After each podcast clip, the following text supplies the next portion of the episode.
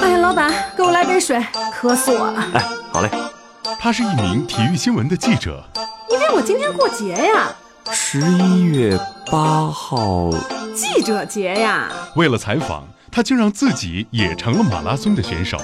你说你是跑着采访啊他？在赛道上啊，一定能够采访到不一样的故事，所以我就只能够开始练习跑步了。为此，他付出了多少努力？我干嘛不把自己练习的这个过程记录下来呢？名字就叫陈小莫的健身周记。我发现，我现在真是三个月一个字儿也不想说，又是一大上坡。然后我就晕倒了。